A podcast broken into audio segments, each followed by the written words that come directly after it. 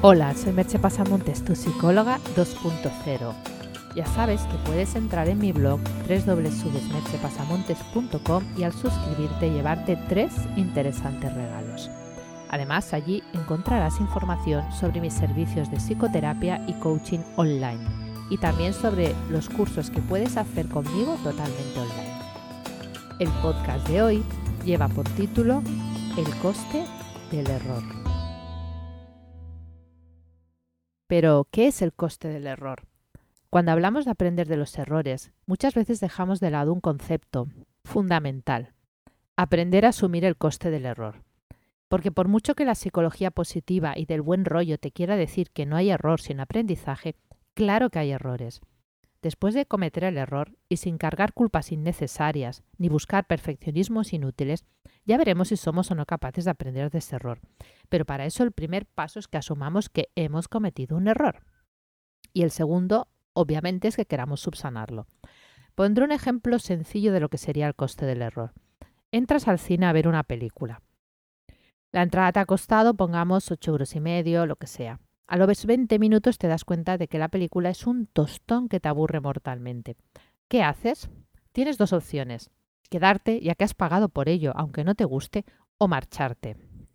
Con lo cual vas a perder el dinero, pero no el tiempo. Si elegiste quedarte, estamos delante de un típico caso de no asumir el coste del error e incurrir por ello en un doble error, pagar y perder el tiempo. Podríamos encontrar miles de ejemplos como este, situaciones en las que perseveramos porque no queremos asumir el coste del error. Aquí he puesto un ejemplo baladí, pero eso puede estar operando en cualquier faceta de la vida. En el mundo de los negocios hay muchos casos también. Continúas un negocio que no funciona, pues no quieres perder el dinero que invertiste en él. Con esa actitud te estás perdiendo cada día más dinero, pero te engañas diciendo que lo podrás recuperar más adelante. Lo perdido, perdido está, y cuanto antes lo asumamos, antes podremos salir de esa situación desfavorable. Bastante rabia da perder un avión justo el día que sales de vacaciones para encima quedarte en casa todas las vacaciones por no querer comprar otro billete. Pero ¿cómo decidimos? Podemos también echar mano de la neurociencia para salir de este bloqueo mental que nos produce el error. El neurocientífico Pascal Leone nos explica que el cerebro es extremadamente irracional en sus decisiones, aunque nos presenta la decisión de un modo que nos parece tremendamente racional. De hecho, la mayor parte de las decisiones tenemos que tomarlas por comparación, es decir, necesitamos un par de opciones para ser capaces de darle al cerebro alguna referencia a la hora de decidir. Nuestro cerebro es terriblemente dicotómico. Casi siempre está decidiendo entre una cosa u otra. Voy o no voy, cojo carne o pescado, del menú, me corto el pelo o me lo dejo largo. Y sí, lo hace hasta en las cosas más triviales. Por lo tanto, no somos ninguna proeza tomando decisiones, aunque tengamos la impresión de que sí. Así que haber tomado una decisión errónea no es tan grave como pueda parecer. Lo pueden ser las consecuencias, lo que tengamos que hacer para salir de ahí pero la decisión en sí misma es la mejor que tuvimos en un momento y unas circunstancias determinadas. ¿Cuál sería el mejor modo de dejar algo atrás? Hay un dato más que reseña Pascual Leone que me parece muy útil tener en cuenta. Solo cambiamos verdaderamente, solo conseguimos activar la plasticidad de nuestro cerebro cuando tomamos una decisión que no tiene vuelta atrás, cuando quemamos las naves.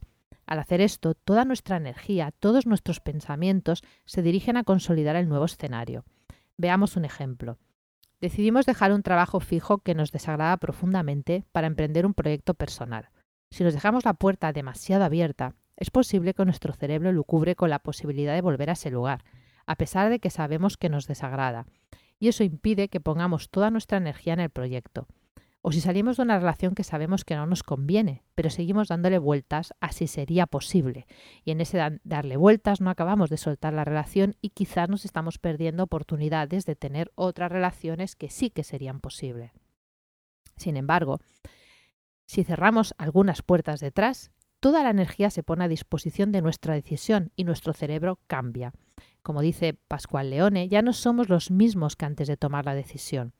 El cerebro empieza a recablearse de nuevo.